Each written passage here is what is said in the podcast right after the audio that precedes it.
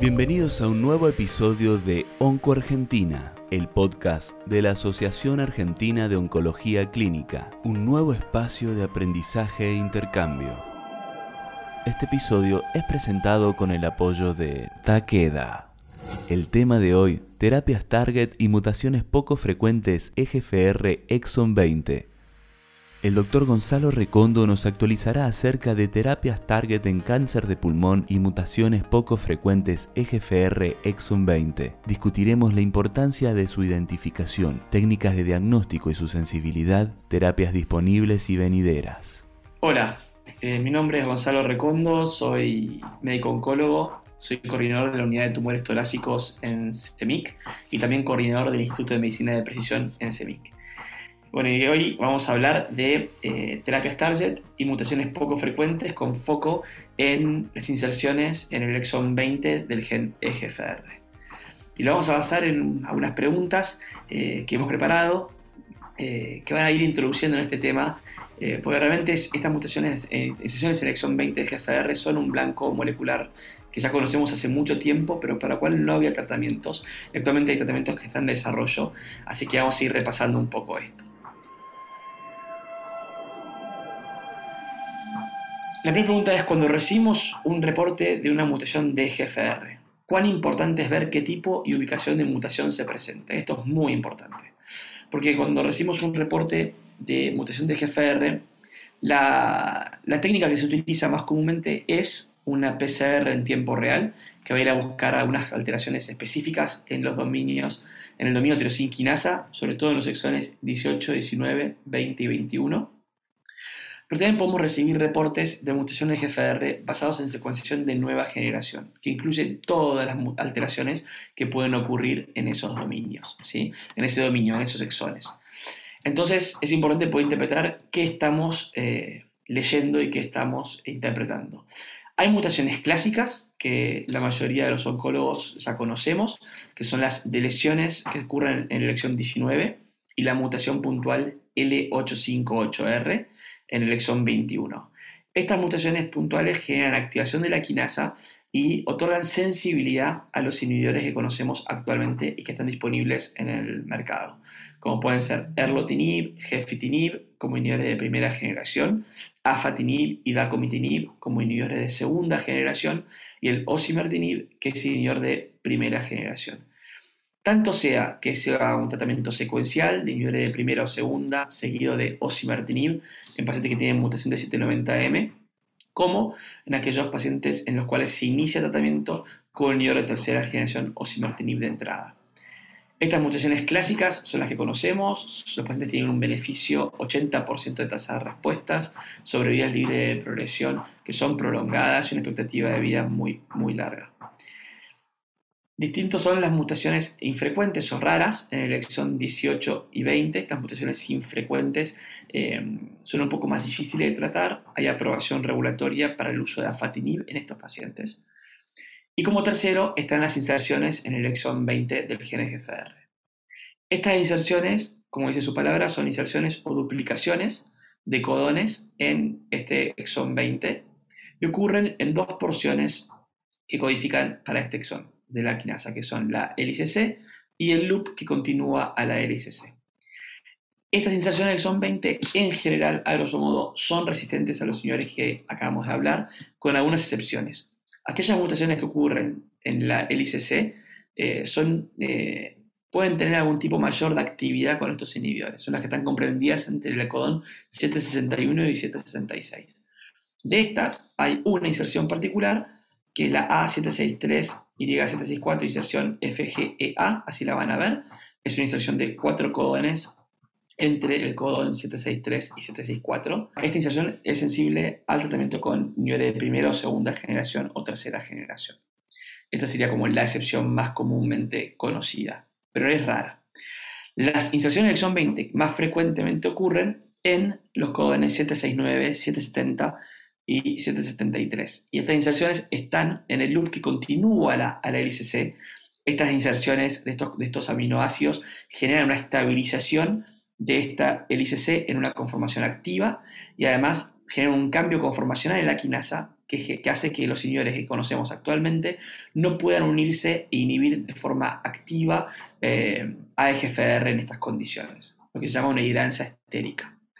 Esta hidrancia estérica impide una correcta inhibición de la quinasa por estos inhibidores que conocemos de primera, y segunda y tercera generación, lo que hace que este grupo de pacientes tenga un bajo, un bajo beneficio con estos inhibidores, que es menor al 10%, que es lo habitualmente conocemos con las mutaciones clásicas que les conté, 70-80% de tasa de respuesta. Entonces, actualmente, y toda la segunda pregunta, ¿cuál es el gol estándar para estos pacientes en Argentina?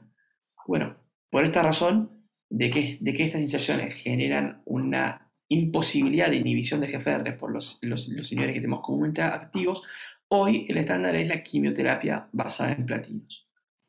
Este es el estándar que tenemos hace varios años, el cual mi práctica yo uso carboplatino pemetrexed, eh, que es mucho más tolerado a los pacientes. Y uno podría empezar a hablar ahora de si es que hay datos o no en esta población con quimioinmunoterapia. La verdad que no tenemos datos eh, clínicos relevantes para poder dar soporte al uso de quimioinmunoterapia en esta población. Son pacientes que pueden tener eh, en general, la proporción de PL1 mayor al 50% es menor al 15%. Eh, son pacientes que, cuyos tumores tienen un, TMB bajo, tienen biomarcadores básicamente de, que no son tan inmunorespondedores, y al menos en primera línea no tenemos datos. Y después en segunda línea, la inmunoterapia en monoterapia, a diferencia de los pacientes que tienen mutaciones clásicas de GFR, los pacientes con mutaciones de exon 20, aunque los números son bajos, hay una serie reportada de 30 pacientes, que tiene una tasa de respuesta del 25%, una sobrevivabilidad de progresión entre 2 y 3 meses, con lo cual es una opción, pero eh, sabemos que no es lo mismo que aquellos pacientes que no tienen mutaciones de GFR, ¿no? Eh, y no tenemos tanto dato para avalar este uso, aunque es una opción en la práctica cuando se acaban las opciones terapéuticas habituales. Y aquellos pacientes que, que, están en tratamiento con de primera, de, de, primera línea con quimioterapia también en segunda línea pueden recibir docetaxel. Realmente no ha cambiado mucho, no son pacientes que se tratan como estamos acostumbrados en la medicina de precisión hasta el momento, ¿no?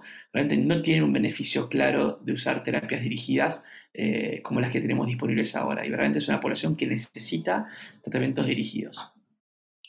¿Estos pacientes tienen alguna característica particulares con respecto a los otros pacientes que tienen mutaciones GFR? No. Por ahí una, proporción un poco mayor de pacientes que tienen un poco más de tabaquismo, hasta el 40% de pacientes pueden tener antecedentes de tabaquismo.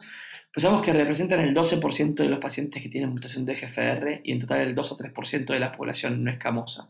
Son muy poco, poquitos pacientes que vamos a diagnosticar, pero cuando los encontremos hay que tenerlos identificados porque no se benefician claramente de usar inhibidores de clásicos y sí de tratamientos nuevos que pueden llegar a venir. Para lo cual es la cuarta pregunta. ¿Qué esperamos de las nuevas moléculas dirigidas que están en desarrollo? Bueno, tenemos dos tipos, dos grandes grupos de moléculas en desarrollo. Inhibidores de quinasas, que son dirigidos específicamente contra esta alteración, y tenemos anticuerpos monoclonales, que en este caso hay un anticuerpo biespecífico contra EGFR y MET. Vamos a empezar por el inhibidor de tirosina quinasa.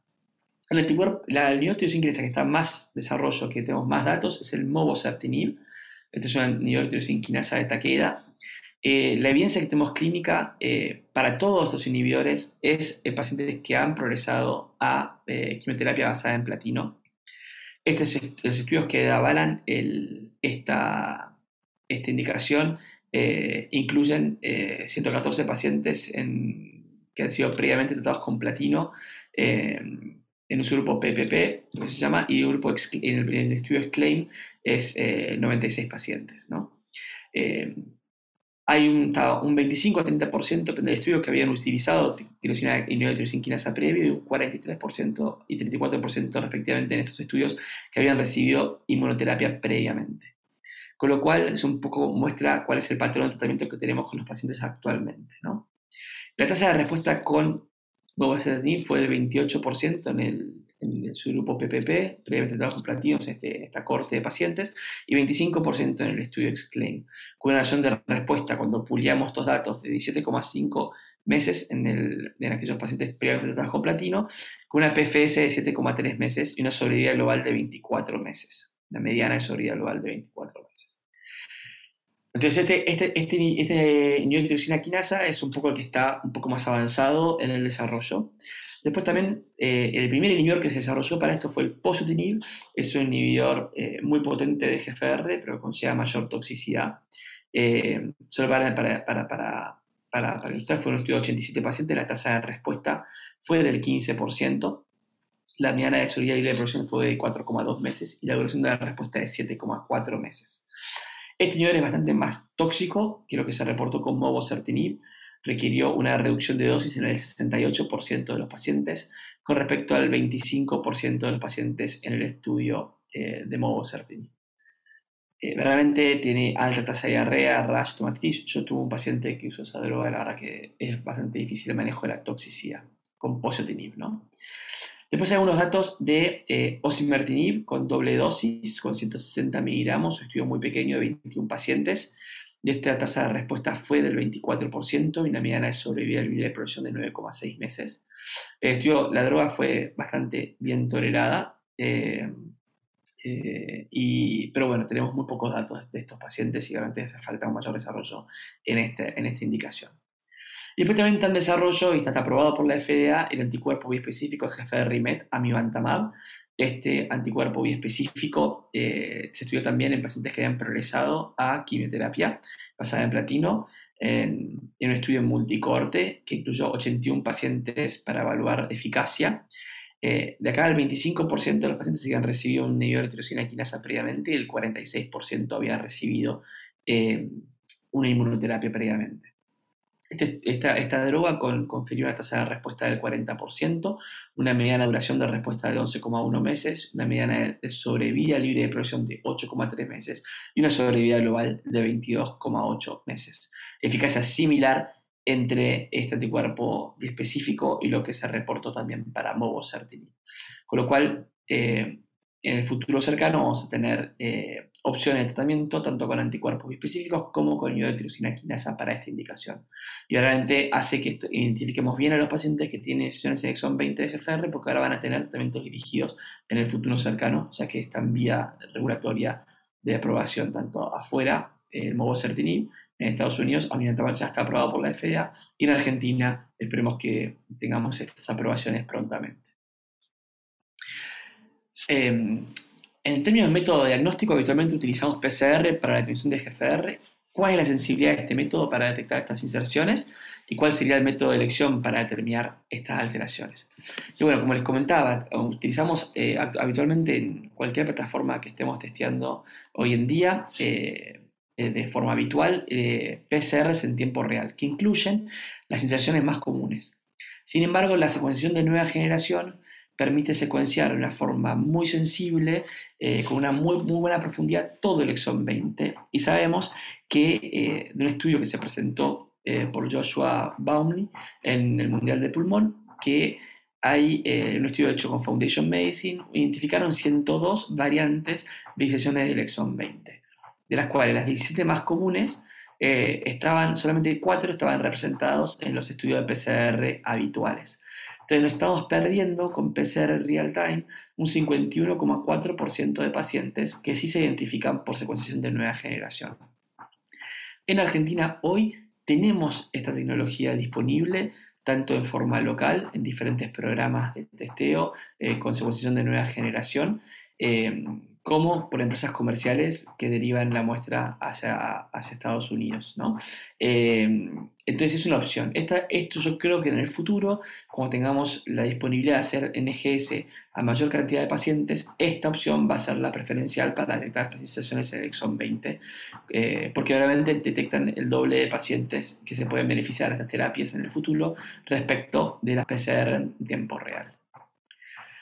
Así que bueno, dicho esto y habiendo repasado un poco los datos de eh, cuál es la biología atrás de estas inserciones en exon 20 de GFR, eh, cuál es el tratamiento estándar que tenemos actualmente en el país disponible, que es la quimioterapia basada en platino en primera línea, seguido de la inmunoterapia eh, en segunda, o el uso de quimioinmunoterapia ahora tampoco está muy, muy detallado, están excluidos del estudio IMPOWER 150 de combinación y de carbo, platino, paquetes ateso y beba, y también estaban excluidos, eh, y también no tenemos datos de los estudios de otros estudios de quimio, de combinación de quimio inmunoterapia eh, como con pembrolizumab, como que tenemos también con eh, nivolumab y pilimumab, realmente estos pacientes no estaban eh, representados en estos estudios. también repasamos cuáles son las nuevas moléculas que están viniendo, repasamos el desarrollo de mobocertinib, neurotirosina quinasa, de mivantamab, el anticuerpo específico contra GFR y MET, eh, y cómo estos datos eh, prometen un beneficio a los pacientes que tienen realmente hoy ninguna, eh, ninguna opción disponible de terapia dirigida actualmente, pero van a, en el futuro cercano lo vamos a tener. Y identificar a estos pacientes es muy importante. Actualmente lo hacemos por PCR real time, pero tener en cuenta que en el futuro vamos a necesitar también identificarlos por secuenciación de nueva generación para poder ampliar la cantidad de pacientes que puedan recibir estas drogas y tengan un tratamiento disponible. con esto eh, quería eh, finalizar este podcast, agradecerle a todos los oyentes, eh, agradecerle a los organizadores por esta invitación e invitarlos a seguir escuchando este podcast y estoy disponible para cualquier consulta a mi Twitter que es arroba grcondomd y bueno, estamos en contacto. Cuídense y cariños. Así pasó un nuevo episodio de Onco Argentina. Para conocer nuestras diferentes actividades científicas, los invitamos a visitar nuestra página web y a seguirnos en las redes sociales.